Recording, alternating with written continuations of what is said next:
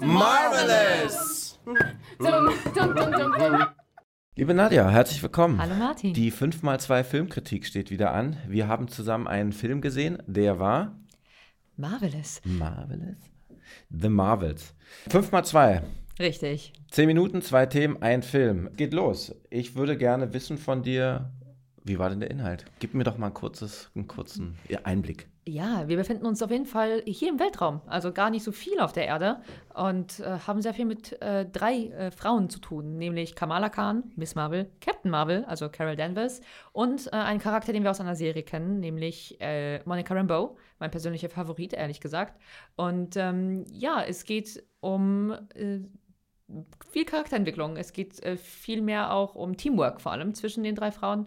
Und äh, einmal mehr um das Retten der Erde, denn wir haben hier die Cree, die ähm, ihren Planeten retten wollen, indem sie andere Planeten zerstören. Wie nett von Ihnen. Sehr nett. Und wir haben eine Antagonistin. Wir haben eine Antagonistin. Gespielt von, gespielt von Tom Hiddlestons Verlobten, äh, Verlobtin, verlobte Frau, ich weiß es mittlerweile gar nicht, ähm, Sabe Ashton, ich weiß auch gar nicht, ob ich sie richtig ausspreche, sie spielt Da Ben, äh, die Bösewichtin, die böse Cree. Ja, die äh, auf jeden Fall. Wie hat dir die gefallen? Ich finde es ich fand, sie war ein schöner Side-Character, muss ich sagen. Mehr war sie dann leider auch nicht. Und ich bin aber auch ehrlich, ich äh, bin nicht so ganz traurig, dass sie halt äh, gewastet wurde, in Anführungszeichen. Denn ähm, ich muss auch sagen, dass ich da nicht zu viel Comic-Hintergrundwissen zu ihr habe. Ich weiß nicht. Wie fandest du ihren Auftritt? Ich fand ihn ziemlich gut. Ich habe darüber nachgedacht und war dann relativ schnell der Meinung, dass es ein Charakter ist, der nicht lange bleiben wird. Sie hat aber eine wichtige, eine wichtige Rolle erfüllt. Und zwar hat sie drei Persönlichkeiten zusammengeführt. Das stimmt. Und ähm, ich meine, der Hintergrund ihrer bösen. Wobei wir schon beim zweiten Thema ah, wären. Ja. ich musste reingrätschen, aber das geht ja weiter. Genau. Ja. Wir haben. Ja, wir haben ähm, hier eine wichtige Message äh, eigentlich, weswegen da Ben äh, versucht, die Erde zu zerstören, äh, indem sie ihre, ihren eigenen Planeten rettet, nämlich Hala. Und dafür, es geht halt einfach wieder um ähm, Ungleichheit in, in der Welt, beziehungsweise äh, im Universum in dem Falle. Und ähm, die Disparität zwischen ähm, jener Bevölkerung, die halt alles hat, um zu überleben, äh, natürliche Ressourcen vor allem, und der Bevölkerung von ihr auf Hala, die nicht einmal äh, sauberes, saubere Luft zum Atmen hat und Masken tragen muss, was mich ein bisschen böserweise an Corona erinnert hat. Und es hat ja auch einen ziemlich politischen Touch, wenn man sich unsere Welt anguckt. Oh ja. Also da ist er ja dann relativ aktuell. Sehr. Worauf ich aber auch hinaus wollte, wir sehen einen Film, der wirklich davon lebt, dass Frauen die Hauptcharaktere sind, sowohl äh, Protagonisten als auch Antagonistin. Das stimmt. Wir haben Brie äh, Larsons ähm, Carol Danvers, die, glaube ich, die größte Charakterentwicklung ähm, hier durchlebt. Und das fand ich sehr, sehr schön, nachdem sie ja ähm, ihre Einführung ja so ein bisschen gebackfeiert hat im MCU. Und ich glaube, es hat ihr sehr viel Menschlichkeit verliehen und man versteht, warum sie eine Einzelkämpferin ist. Du hast ist. sie overpowered genannt. Ich habe sie overpowered genannt, das stimmt. Aber, ähm, und das habe ich auch in unserem letzten Podcast über Captain Marvel auch gesagt, ich hoffe, dass The Marvels ihr diese Charakterentwicklung gibt, die sie benötigt. Und das hat sie. Das hat sie. Ja, äh, Monica Rambeau und Camilla Khan haben wir auch noch. Richtig. Äh, Monica Rambeau hat etwas ja, mehr Tiefe bekommen nach WandaVision. Ähm, ich finde, man hat sie auch hier gut getroffen, dass sie immer noch so ein bisschen unsicher ist. Sie hat ja ihre Barriere, dass sie, ähm, dass sie halt geblippt, weggeblippt gewesen ist. Das sind ja auch Sachen, ähm, die sich durch das ganze MCU, auch durch die neuen Projekte zieht. Und dann haben wir Kamala Khan. Für mich äh, mein, meine, meine neue Peter Parker quasi im MCU. Womit wir schon beim dritten Thema wären. Wir widmen uns jetzt der Charakterentwicklung. ja, ähm, Kamala Khan, die vom Fangirl ähm, von Captain Marvel zu einem, ja, zu, zu einem wichtigen Bestandteil des Teams wird und ja. ähm, mitwächst ja. und die Ernsthaftigkeit äh, der gesamten Weltsituation mitbekommt und dann teilweise halt eben auch die bösen Schattenseiten dessen. Ich fand so in der ersten Hälfte des Films manchmal sogar fast ein bisschen too much, so dieses Fangirl-Wesen, was sie da an den Tag gelegt hat. Aber zum Hintergrund, sie ist 16. Ja.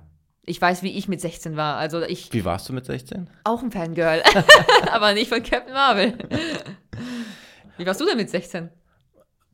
Fanboy. Ja, natürlich. Also es ist, das muss man ja auch gestehen. Und das, das treibt diesen Film, glaube ich, auch ganz stark. Ne? Wir haben drei unterschiedliche Charaktere. Wir haben eine Beziehung von Captain Marvel zu Monica Rambeau, die sich sehr, sehr lange nicht gesehen haben. Ja und unter sehr traurigen Bedingungen auseinandergegangen sind. Und da ist noch so ein bisschen Frust dazwischen ähm, und sehr viel Unausgesprochenes, was das Ganze auch in einem kleinen Missverständnis natürlich einmal mehr, wie man es so kennt, äh, daherlaufen lässt. Findest du dann, dass der Film die drei Charaktere gut zusammenführt? Also ein gutes Team sozusagen am Ende präsentiert? Das finde ich schon. Es, das hat, am, mir hat am Anfang die emotionale Tiefe ein bisschen gefehlt. Also ich, ich kenne diese Beziehungen zwischen, mir kennen die Beziehungen zwischen Carol und Monica, aber auch wie Kamala zu Carol steht. Ich fand es ähm, dann noch nicht so ganz emotional. Ich fand eher äh, süßer und emotionaler, wie die Familie von Kamala äh, mit dem Film integriert war. Das fand ich sehr erfrischend und auch wichtig, zumal sie ja eben ein Kind ist, die Familie hat, die sich dafür interessiert, was sie tut. Ja, die Mutter hat natürlich selbstverständlich was dagegen, dass sie einfach in so ins, ins Weltall reist. Wer hätte das bitte nicht? Nicht nur in ein anderes Land, gleich ins Weltall. gleich ins Weltall, genau. Ja, ähm, nächstes Thema schon. Die Effekte, die ja immer wieder eine große Rolle bei den ganzen Marvel-Produktionen spielen. Das stimmt. Und wir, wir, wir sind farblich ja beim Space, wir sind farblich bei Captain Marvel, wir sind teilweise farblich, erinnert mich das immer noch an Kang, weil wir haben sehr viele lila Elemente, bläuliche Prisma-Elemente, äh, auch ein bisschen an Quantumania.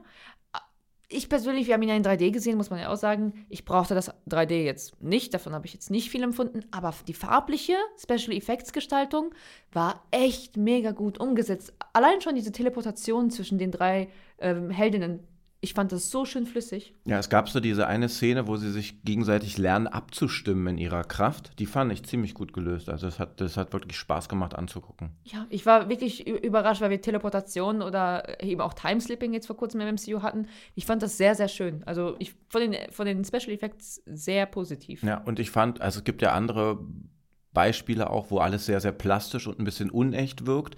Das hat vielleicht jetzt den Vorteil, dass sie sich viel im Raum Weltraum aufhalten. Aber ich hatte das Gefühl, dass der Film in der Qualität wirklich wieder ziemlich sauber ist und alles nicht so gestellt wirkt in so künstlichen Räumen. Das hatte ich überhaupt nicht das Gefühl. Das, da stimme ich dir zu. Allein die Katzen waren äh, sehr schön dargestellt, die Flirken, die ihre Tentakel rausholen. Ja, das ist, wie die ihre Menschen rein und rauskratzen, ist schon. und man kriegt sehr viel davon zu sehen. Es war sehr humorvoll. Also der Film ähm, bedient uns sehr viel mit Humor. Gibt es eine Sache, wo du sagst, okay, da könnte Marvel vielleicht noch hin mit den Effekten in irgendeiner Form oder also gerade weil du sagst, du hättest jetzt 3D nicht unbedingt gebraucht? Also das, das krasseste am 3D-Effekt war beim Marvel Studios Intro, als ich plötzlich Thors Hammer im Gesicht hatte.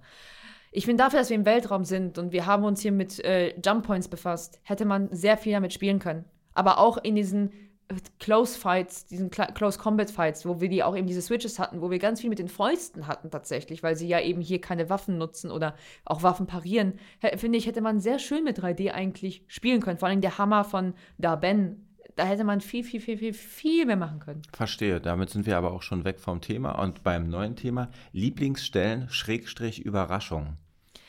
Überraschungen, die Cameos, die wir hatten.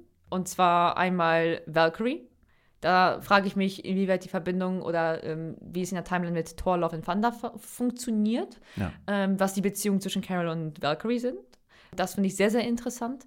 Und äh, die Flirken, die, wie, wie die Flirken genutzt wurden und wie dämlich diese Idee war, Menschen aufgrund fehlender Sicherheitskapseln von Flirken auf, aufschlingen zu lassen, damit sie später auf der Erde wieder ausgespuckt werden. Fand ich so dumm und so genial zugleich. Das war, glaube ich, das, wo ich am meisten gelacht habe und was mich surprised hat, dass man, äh, wie man eine Lösung findet, die, funktioniert hat in der Storyline. Ich fand das witzig und amüsant und vielleicht für andere Fehler am Platz, ich weiß nicht. Ich fand es auch gut. Das, ich, ich fand, dieser Film hat sowieso in der Hinsicht sehr gut mit unterschiedlichen äh, Tonalitäten und Qualitäten gespielt. Also er ist ja einerseits ein ziemliches Buddy-Movie, doch ist es ein Buddy-Movie? Was, was sagt man denn? Was wäre denn weiß ich nicht, wie man es richtig sagt. also es hat, hat, eine gute Harmonie hergestellt. Oh ja. Man hat also einiges an Witz drin und einiges an humorigen Seiten. Man hat da natürlich auch die tragische Seite, äh, weil die Cree von einem Planeten kommt, der ziemlich runtergewirtschaftet ist.